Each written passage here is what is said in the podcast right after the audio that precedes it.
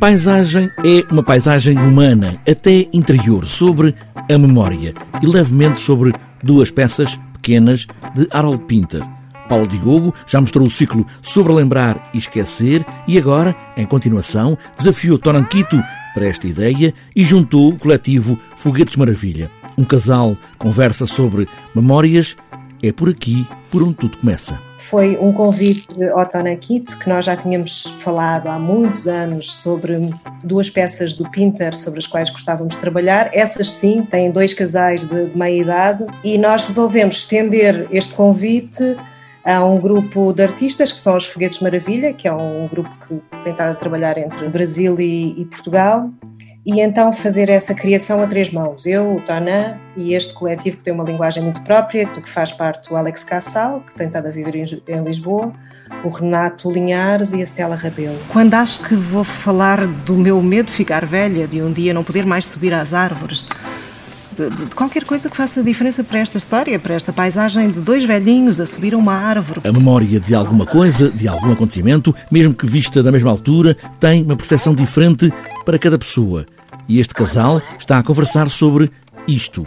Tonanquito realça esse individualismo da memória. É uma experiência individual.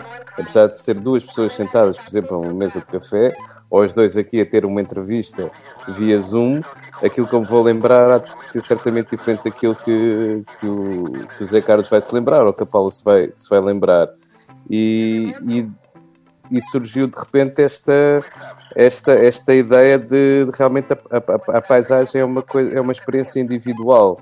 Uh, não é aquilo que aquilo está lá, mas somos nós que agimos sobre a paisagem, tal como somos nós que também uh, agimos, se calhar, um bocadinho sobre a memória ou aquilo que escolhemos também, também recordar. Eu só queria poder viver e sentir o ar a entrar nos pulmões sem sem a cara deles. Neste caso de paisagem, não há memórias que prevaleçam sobre as outras. A conversa vai criando também novas memórias, coisas que por vezes já saíram dessa gaveta das recordações. Há um que, que inicia um discurso e que o outro tenta imediatamente encaixar dentro dele, mesmo, mesmo que isso seja um exercício difícil às vezes. Uh, e às vezes é também, é também um exercício de tentar encontrar as palavras certas ou, ou, ou, perceber as paisagens que as palavras carregam quando, quando nós as produzimos, não é? E, uh, e é, também, é também esse exercício de o que é que acontece no diálogo, não é? Quando começamos a falar uns com os outros. Um diálogo entre um homem e uma mulher, sim, podem ser um casal, mas também podem ser irmãos, talvez gêmeos, ou apenas um homem e uma mulher que vivem juntos há tanto tempo que as memórias dançam entre a memória.